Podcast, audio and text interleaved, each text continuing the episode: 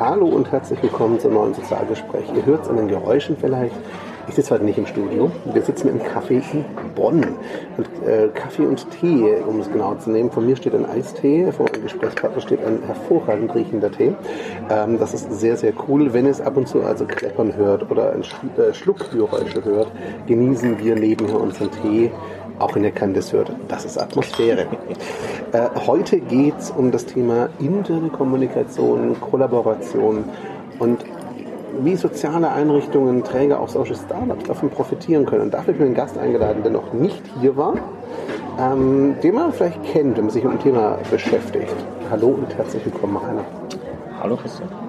Rainer, stell dich bitte mal kurz den Zuhörern und Zuhörerinnen vor. Wer bist du? Was machst du? Äh, ich bin Rainer Knutzen, lebe in Bonn, stamme allerdings von der Nordseeküste, da bestehe ich immer drauf, was wichtig ist. Ähm, ich habe mich seit oder beschäftige mich seit sehr, sehr vielen Jahren mit Kommunikationsthemen, habe ähm, erfolgreich 18 Jahre IBM in verschiedenen Rollen überlebt, ähm, habe dort seit 2007 im Grunde mit den internen, mit den neuen internen Kommunikationstools, Kollaborationstools, die damals äh, intern entworfen wurden, gearbeitet und habe dann auch, als wir es auf den Markt rausgebracht haben, im Thema Social Business, Social Collaboration, habe ich diesen, äh, diesen Go-to-Market im Grunde mit begleitet.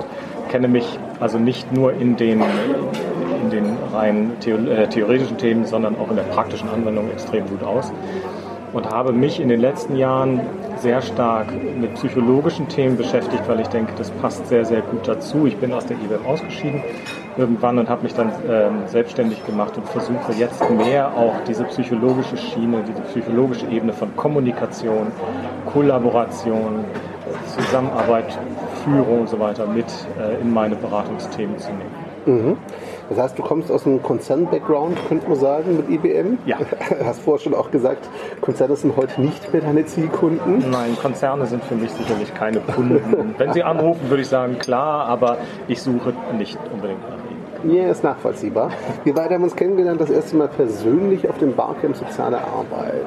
Das war hier in der Nähe von Bonn. Genau. Ne?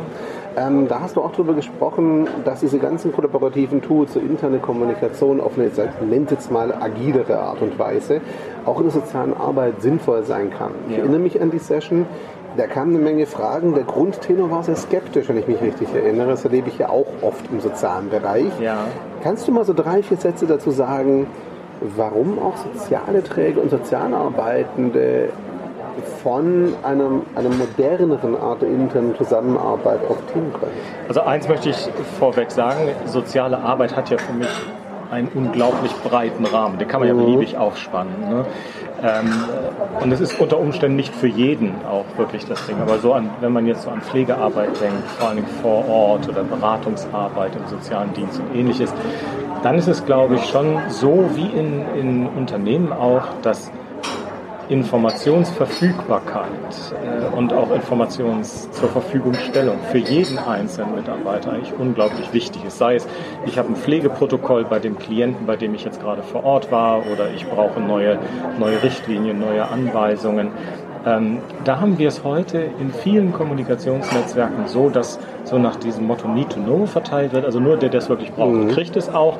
Und draußen drumherum äh, kriegt es einfach keiner mit. Und das finde ich grundsätzlich falsch, weil Informationen aus meiner Sicht immer auch für Menschen interessant sein können, die jetzt nicht unbedingt in diesem Fokus, äh, in diesem definierten Fokus stehen, mhm. sondern es macht, schadet einer, einem sozialen Unternehmen, glaube ich, nicht, wenn durch das Unternehmen hinweg bestimmte Informationen dann einfach auch ähm, geteilt werden.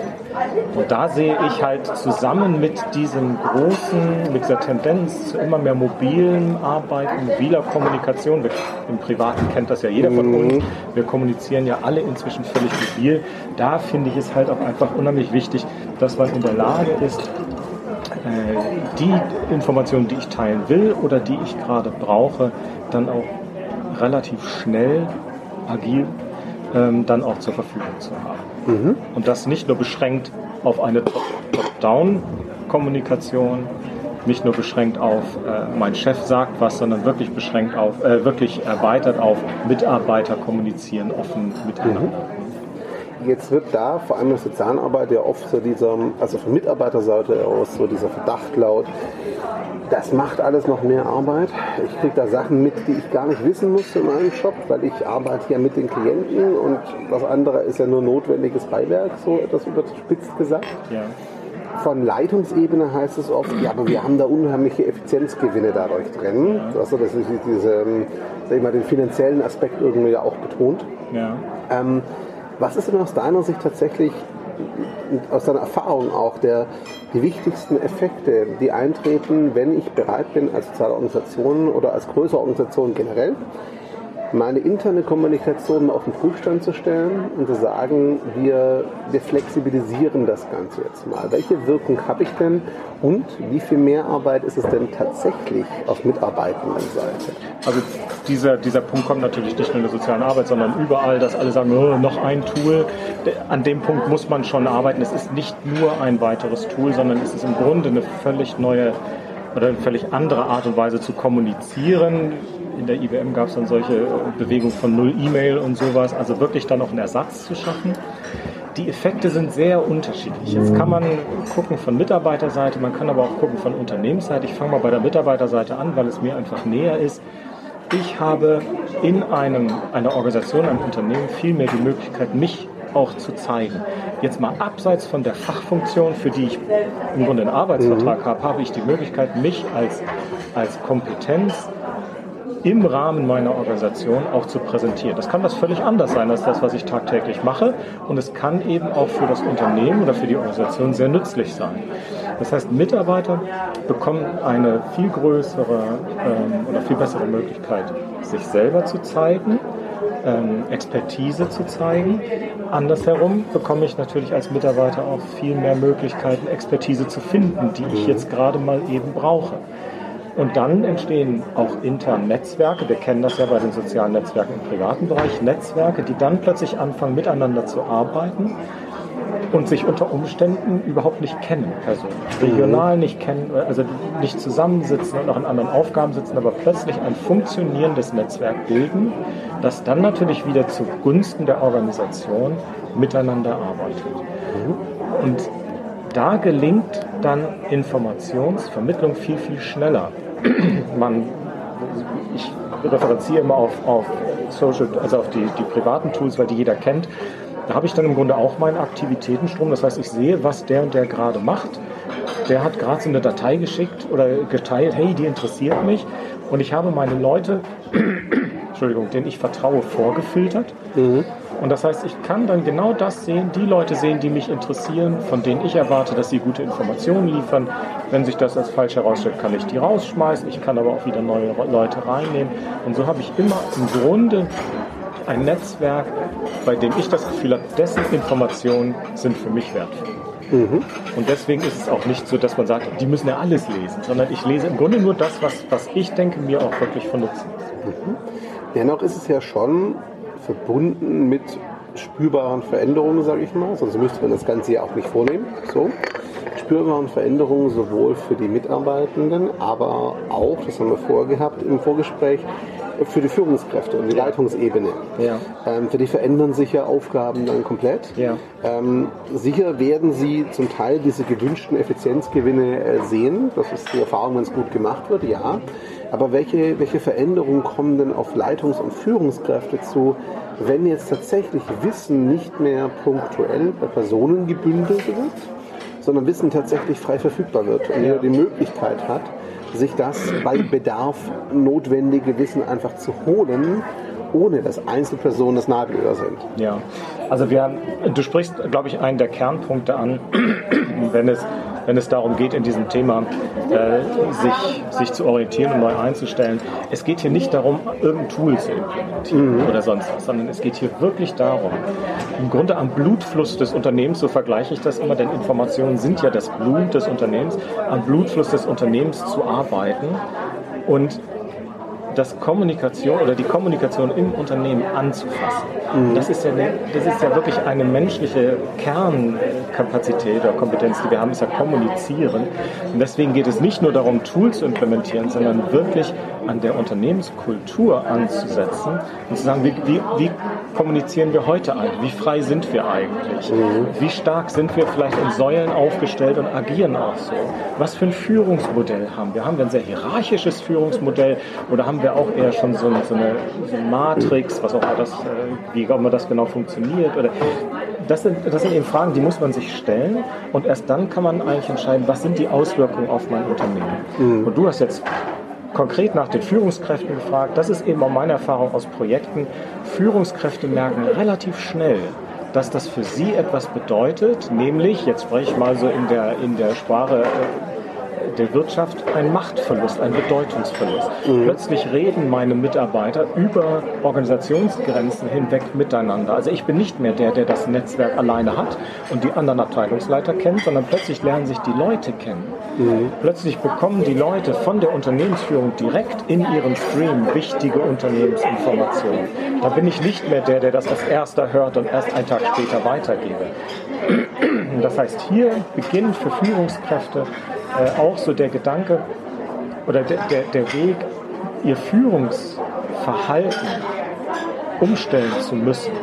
Und je länger man Führungskraft ist, desto schwieriger wird das. Je länger du in einem Unternehmen bist, was eine stark hierarchische Führung hat, desto schwieriger wird das Umstellen auf ein, im Grunde, ähm, auf ein Modell, wo ich dann dafür da bin, meinen Mitarbeitern die, die, die Blocks aus dem Weg zu räumen, die ihre Arbeit eigentlich aufhalten und dafür zu sorgen, dass sie stärker vernetzt im Unternehmen arbeiten.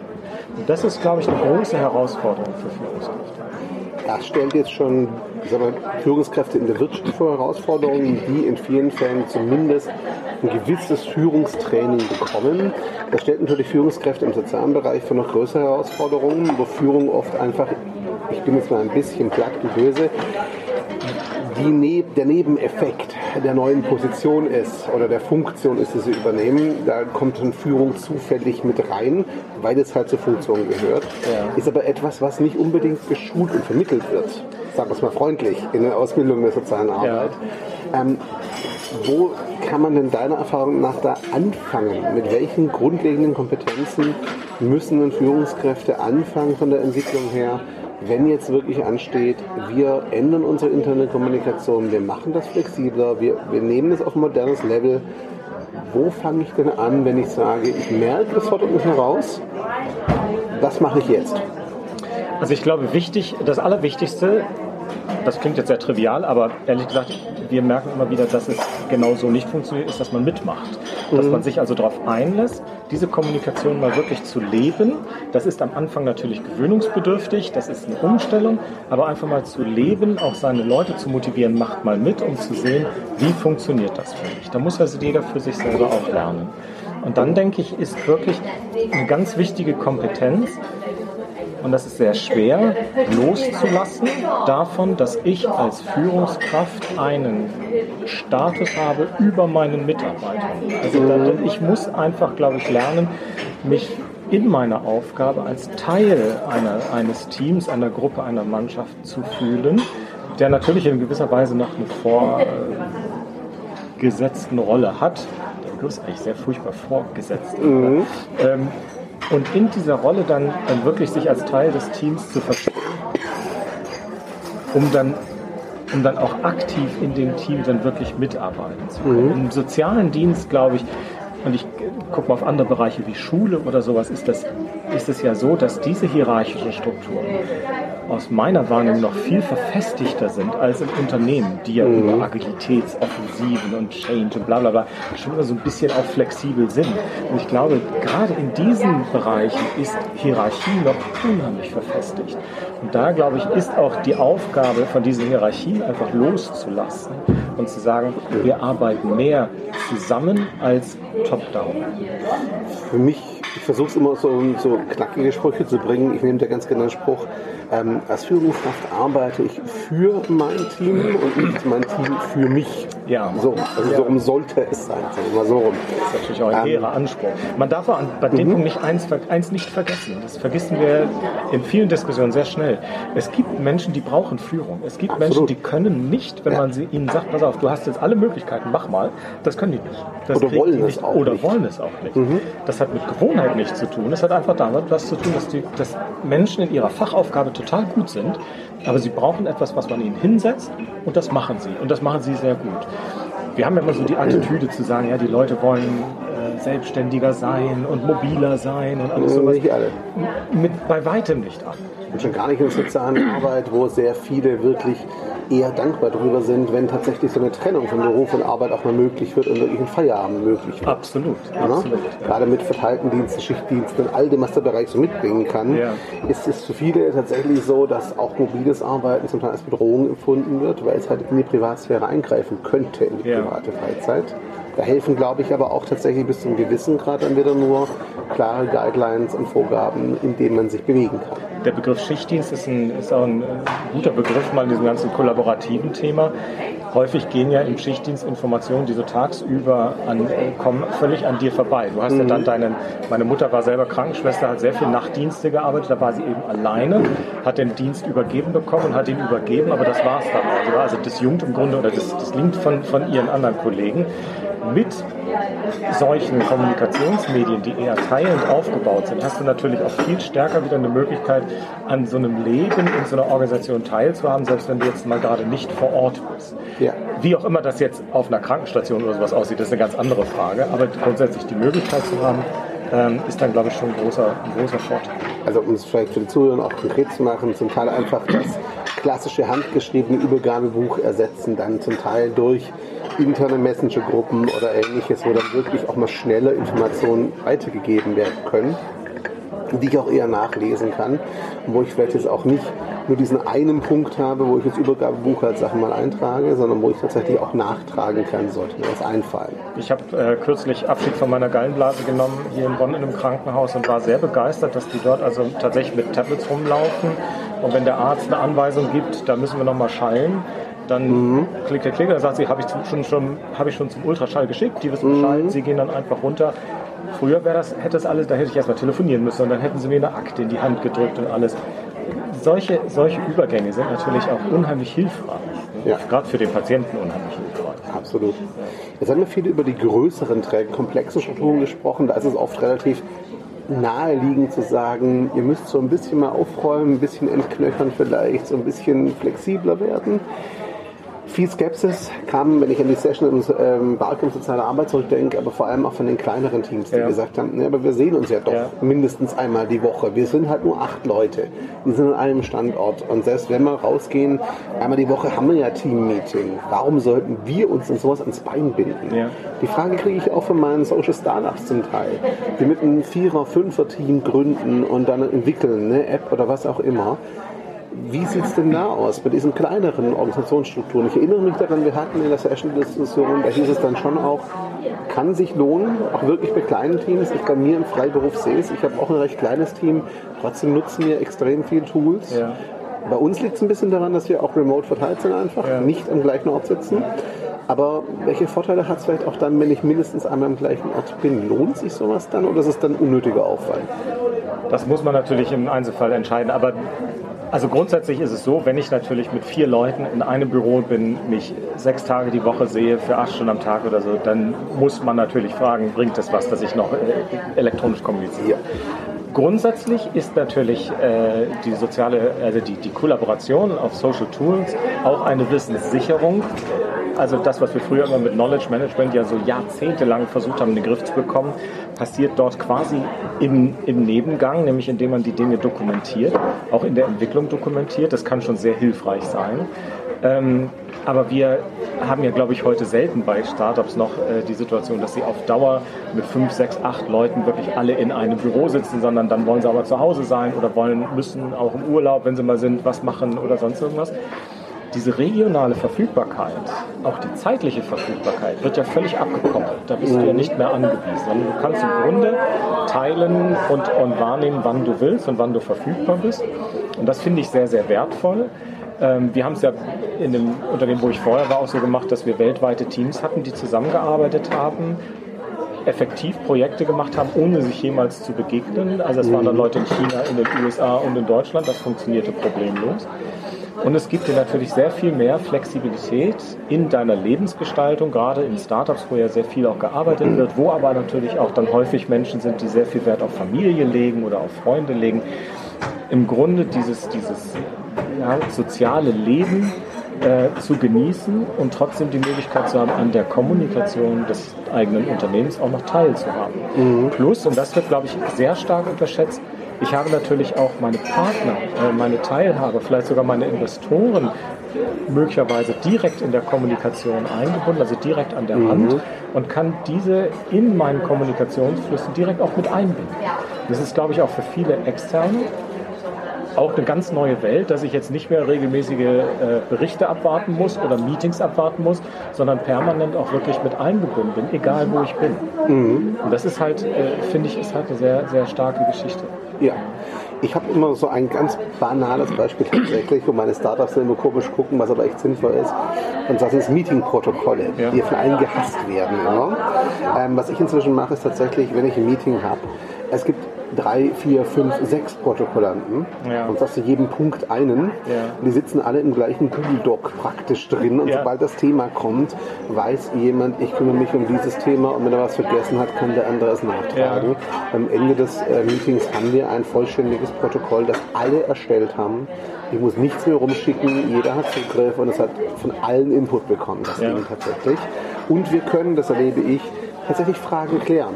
Weil dann heißt es im Protokoll, wird dann angemerkt, so habe ich gerade anders verstanden. Dann siehst du das und sagst, okay, Moment, offensichtlich ist es unklar, lass uns drüber reden. Ja. Und wir müssen nicht im Nachgang dann hoffen, dass wir uns irgendwie richtig verstanden haben, sondern im Protokoll selber, das da wächst, ist es tatsächlich so, dass wir schon Unklarheiten erkennen können. Ja. Und das ist jetzt bei ganz kleinen Teams echt hilfreich. Also wir haben, ich habe gestern Sonntag ähm, in einer Telefonkonferenz gesessen im privaten Umfeld, wo wir wo ich mit zwei durch ein Dokument gegangen bin in einer Konferenz. Mhm. Und ich habe mir gedacht, wenn wir das jetzt kollaborativ gelöst hätten, hätte jeder erstmal dann in dem Dokument arbeiten können, wenn er gerade Zeit hat, werden uns also nicht um halb elf Uhr morgens sonntags zusammen telefonieren müssen. Und jeder hätte auch seinen Input dann direkt liefern können. So saß einer und schrieb und die anderen lasen und korrigierten. Das geht natürlich, aber ehrlich gesagt ist es schon etwas lästig. Also ja. Es nutzt einfach die Möglichkeiten nicht, die wir haben. Und da habe ich aber auch gemerkt, dass die Annäherung an diese Art und Weise des Arbeitens, selbst bei jungen Menschen, die es gewohnt sind, mit ihren Smartphones und sowas alles zu machen, unheimlich schwierig zum Teil ist. Was weil, aber auch zum Teil auch daran liegt, dass sie es nicht gewohnt sind. Weil dieses, diese Art der Arbeit eben nicht gewohnt ist. Da, mhm. da ist man es halt gewohnt, dass man telefoniert und Protokolle äh, abgleicht. Ne? Aber ich denke auch, dass also, wenn du also deswegen sagte ich das gerade auch mit dem Erfahrungsgewinn, wenn du wirklich solche Meetings hast oder wenn du Besprechungen hast, so etwas dann auch aufzunehmen in deine, in deine Kollaborationstools ist immer auch eine Sicherung von, von Wissen, mhm. ist immer auch ein, ein, Hinterlegen von Informationen, auf die ich auch immer wieder zurückgreifen kann. Ja. Und ich habe eine, eine, Kooperation mit zwei anderen Coaches hier aus Bonn. Wir haben auch Slack laufen, weil mhm. wir eben nicht zusammen wohnen, sondern immer alle unterwegs sind. Aber diese Kommunikation miteinander ist unheimlich effektiv. Wenn einer was findet, kann er es sofort teilen. An alle gleichzeitig. Jeder hat den gleichen Informationsstand. Ähm, und das finde ich extrem wertvoll. Das kannst du über E-Mail schlichtweg nicht machen. Ja, Bei drei Leuten, vier Leuten geht es noch, aber wenn du dann in einem Unternehmen bist, wie wir es damals waren, 300.000 Leute weltweit, da geht es einfach nicht mehr. Da kannst du, das kannst du nicht mehr machen. Einmal das und zum anderen geht das mit E-Mail tatsächlich auch nur dann, wenn du dich an Konventionen halten würdest. Zu sagen, keine Ahnung, du schreibst oben rein, wer dabei ist, wer rausgenommen wird aus dem Verteiler, ne? du verzichtest auf Booster. All diese Dinge, die halt anstrengend werden bei E-Mail, die halt Messenger und Slack und andere halt von vornherein schon drin haben. Ein Thema, auf das ich noch kommen will, weil es ja. dazugehört, das ist in Deutschland leider ungern eigentlich, ist natürlich das Thema Datenschutz ähm, bei dem ganzen Ding. Ähm, ich für meinen freien Beruf, mein Team arbeite zum Beispiel mit der G Suite. Das ist die bezahlte Variante von Google Docs, die man ja. aus dem Privaten kennt. Ähm, da kann man Datenschutz schneiden. Wenn ich mir angucke, Google hat für seine Business-Produkte das komplette Privacy Shield äh, zertifiziert. Alles, was du zwischen US und Europa irgendwie zertifizieren kannst an Datenschutz, ähm, haben sie gemacht tatsächlich. Ähm, die meisten dieser Tools, über die wir jetzt gesprochen haben, ziehen ja auch einen Teil ihrer Wirkung daraus, dass sie diese Daten halt sehr flexibel handhaben, dass sie sehr effizient mit Machine Learning zum Teil da drauf gehen, ja. dass mir die Suchfunktion hilft, dass mir Algorithmen wirklich helfen bei der ja. Arbeit. Dazu müssen die ja bis zu einem gewissen Grad Einblick haben. Was ist denn deine Erfahrung? Inwiefern sind Datenschutzbedenken durchaus berechtigt und wo beginnt der Punkt, wo du sagen würdest, das basiert zum Teil auch vielleicht auf fehlendem Wissen um die Funktionsweise dieser Tools? Also ich muss erstmal sagen, dass ich niemand bin, der sich, der aufgrund von Datenschutzfragen schlaflose Nächte bekommt. Ich bin mhm. da eher etwas entspannt, das äh, kann man mir sicherlich vorhalten. Natürlich sind Datenschutzfragen immer berechtigt. Also Leaks äh, jetzt auch ist ja immer die Frage, wenn ich Cloud-Service habe, ist das sicher, dass da nicht Daten rausgelegt werden? Das kannst du nie sagen. Also jeden Tag kriegen wir neue Leaks plötzlich, die vorher schon da waren. Ich denke, es ist eine gesunde Portion Vertrauen auch notwendig, auch vor allen Dingen in die großen Unternehmen. Natürlich hat Google, Facebook, dieser Begriff schon immer irgendetwas damit zu tun. Bei uns so im, ich glaube, das ist häufig in Deutschland vor allem so, oh, meine Daten, die gehen dann, kann ja jeder sehen, gehen überall hin. Aber ich denke auch die großen Provider, also auch Microsoft, Google, wer auch immer, sind auch sehr daran interessiert, dass die Daten sicher sind. Und sie werden natürlich gesetzlich auch immer weiter ähm, dazu aufgefordert. Aber sie brauchen ja die Businesskunden, um Kohle zu machen, um Geld zu machen. Ja. Und denen müssen sie Datensicherheit liefern. Und ich, für mich persönlich ist das, für mich persönlich ist das ein Punkt, wo ich sage, da kann ich mich entspannen. Mhm. Und habe ich also natürlich auch nicht die wahnsinnskritischen Daten, aber die, der, der Gewinn, den ich dadurch habe, durch diese Kommunikation, der Gewinn, den ich habe durch Cloud, durch Cloud-Services, wiegt aus meiner Sicht schon diese Bedenken auf. Da könnte vielleicht mal was, was mhm. Dazu kommt, vielleicht noch dazu andockend, viele größere Sozialträger gehen jetzt erst in die Office-Ecke, also ja. Microsoft-Ecke. Microsoft hat für seine Azure Cloud, für seine Business Cloud ja durchaus auch extra Server in Europa installiert, ja. auch in Deutschland sogar installiert und bietet ja, klar gegen Aufpreis, aber sie bieten es an, zu sagen, wenn euch das wirklich wichtig ist, wenn es gesetzlich für euch vorgegeben ist, bei Klientendaten verstehe ich das auch komplett, dann könnt ihr diese Serverstandorte buchen ja. und wir garantieren dafür technisch, dass die Deutschland halt auch nicht verlassen. Das heißt, in vielen Fällen ist es tatsächlich so ein, ich sag mal, fehlendes Wissen einfach um die Möglichkeiten und vielleicht auch einfach, ich bin jetzt mal böse, manchmal so ein bisschen ein Vorwand, um sich nicht befassen zu müssen mit neuen Tools. So könnte, man, könnte ich jetzt unterstellen, sagen wir freundlich. Also für mich ist das auch irgendwo so ein, so ein Teil einer, ich bin jetzt mal ganz unvorsichtig, sage Sozialhysterie. Mhm. Also alle machen sich Sorgen, also muss ich mir auch Sorgen machen oder alle machen sich Sorgen, dann muss ja auch was dran sein. Ähm, wie gesagt, ich will das nicht nieder, also ich will das nicht äh, kleiner machen, das, mhm. die Bedenken. Aber ich denke schon, dass wir vertrauen können auf die Services, die wir haben und dass diese Services auch daran interessiert sind, sicher zu sein. Es kann mhm. sich keine Dropbox, es kann sich kein Evernote leisten, sagen zu müssen, hier sind massiv Daten verloren gegangen. Dann sind die ganz schnell weg. Haben Sie ein großes Problem Vertrauen. Ja. ja. Ich möchte zum Abschluss noch auf einen Punkt kommen, der jetzt ein bisschen unterging. Die Diskussionen, wie bei uns jetzt auch, haben ja oft so diese Tendenz, schnell in Sachen Tools zu münden und Technik. Ja, ja, ja, ja. Das ist ja aber eigentlich nicht der Kern der Sache. Ähm, zum Abschluss dieses, wenn jetzt jemand zuhört, der aus dem sozialen Bereich, Bildung oder irgendeinem anderen Bereich kommt und sagt, okay, wir verstehen schon, unsere interne Kommunikation hat Potenzial nach oben, sagen wir mal so. Ja. Wir sollten was ändern wo fangen die denn an? Denn normalerweise ist es so, was ich oft erlebe, die erste Frage ist, welches Tool nehmen wir denn? Ja, das ja. finde ich die komplett falsche Einstiegsfrage. Ja, absolut. Weil das kommt halt vom falschen Ende her. Was ist deine Antwort auf die Frage? Wo fangen wir an, wenn wir unsere interne Kommunikation modernisieren wollen, flexibilisieren wollen? Man kann die Frage ein bisschen umkehren und dann wird es, glaube ich, relativ schnell klar, wo fange ich an, wenn ich mir ein neues Auto kaufen soll. Ich gehe nicht zum Händler und kaufe mir ein Auto und überlege mir dann, was ich damit mache, mhm. sondern ich überlege mir von vornherein, wo liegen eigentlich meine Anforderungen? Wo liegen heute meine Probleme in der Kommunikation? Und zwar außerhalb aller Buzzwords. Da muss man sich, und das ist auch in Projekten immer das Problem, so ein bisschen frei von machen. Ja. Da wird ganz schön über Agilität und gesprochen. Man muss sich einfach mal klammern, wo sind heute meine Herausforderungen? Und es mag sein, dass man feststellt, ich habe gar keine. Also das kann gut sein, dass man sagt, meine Kommunikation funktioniert am Ende des Tages. Ja? Also die Frage ist, wo liegen meine Herausforderungen heute? Wo funktioniert es nicht? Wo möchte ich besser werden? Ähm, und dann kann man sich fragen, was bedeutet das für meine Organisation? Und zwar an potenziellen Veränderungen. Das sollte man als allererstes machen, da muss man darauf vorbereitet sein.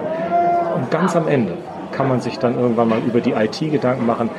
Ähm, leider ist es so, dass also auch aus dem sozialen Bereich Kollegen, äh, Kunden von mir irgendwelche IT-Profis geholt haben und jetzt mit denen da hängen und versuchen, das zu machen. Das ist schade. Nichts gegen die IT-Profis, aber es ist der falsche Ansatz. Ähm, denn es, wir müssen uns, glaube ich, immer hinterfragen, was ist heute gerade wichtig für mich? Was ist mhm. wichtig für mich als Organisation, aber auch wichtig für meine Mitarbeiter? Und da müssen von vornherein auch die Mitarbeiter mit in die Aktivitäten rein. Ich kann so eine Strategie nicht top-down nach unten runterdrücken. Also ich stelle mir vor, ein, ein Chef der Caritas schreibt seiner Pflegekraft, die heute unterwegs ist mit ihrem Auto und Menschen zu Hause pflegt, vor, was sie machen soll. Ähm, das wird in Zukunft nicht mehr funktionieren, sondern ganz umgekehrt. Die Pflegekraft muss sagen, was brauche ich, was mhm. würde mir helfen, wie kann ich noch effektiver arbeiten. Und dann muss eigentlich ein Vorstand darauf reagieren und sagen, okay, das nehmen wir mal auf und damit fangen wir dann an zu arbeiten.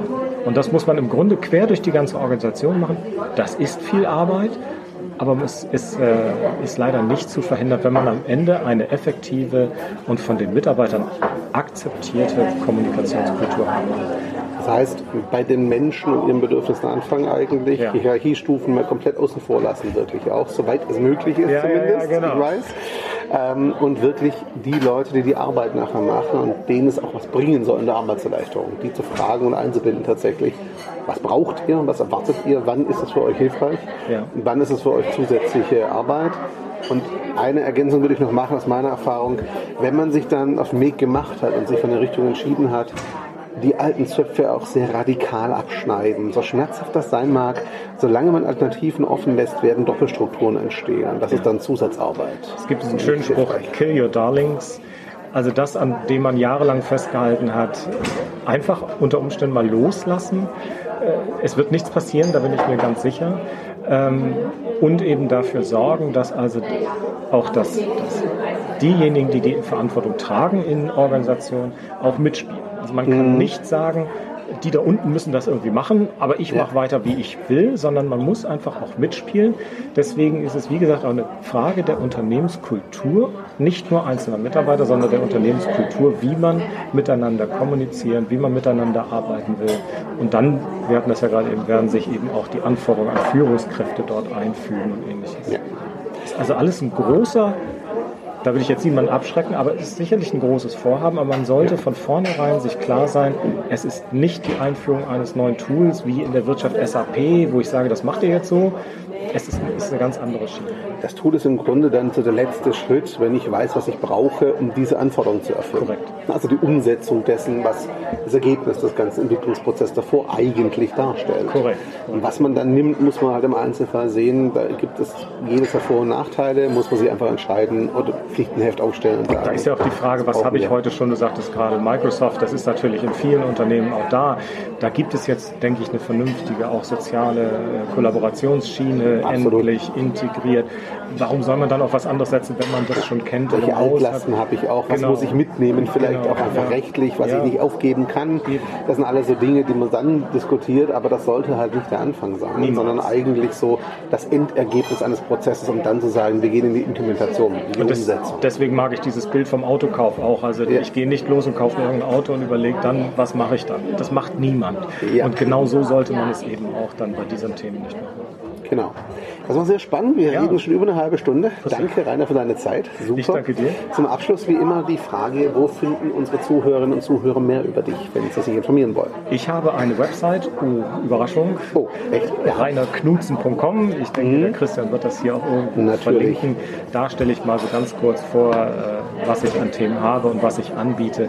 Bin da aber auch sehr flexibel.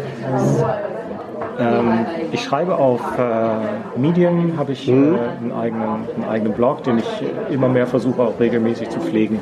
Da kann man auch mal reinschauen. Also da sind die Themen dann auch vertreten. Die gehen dann auch mal ein bisschen über das reine Kollaborative hinweg, immer so ein bisschen die psychologischen Themen, weil ich das sehr spannend finde. Da kann man auch ein bisschen was Wunderbar. Dankeschön, lieber Rainer. Danke fürs dabei sein. Liebe Zuhörerinnen und Zuhörer, euch danke für die Zeit und Aufmerksamkeit. Ähm, ich werde euch all das verlinken, was Rainer gerade genannt hat natürlich. Wenn ihr Fragen habt, gerne hier in die Kommentare, gerne beim Podcast in die Kommentare, gerne aber auch an Rainer wenden, der ist gut erreichbar auf sozialen Netzwerken. Ähm, sprecht ihn direkt an, schreibt ihn an. Die Links habt ihr alle in den Show Notes. Ich bedanke mich und wenn es euch was gebracht hat, wie immer gilt, ihr dürft das natürlich gerne teilen, bewerten und sonst was. Ihr kennt das Spiel. Und ansonsten hören wir uns beim nächsten Sozialgespräch wieder. Ciao zusammen.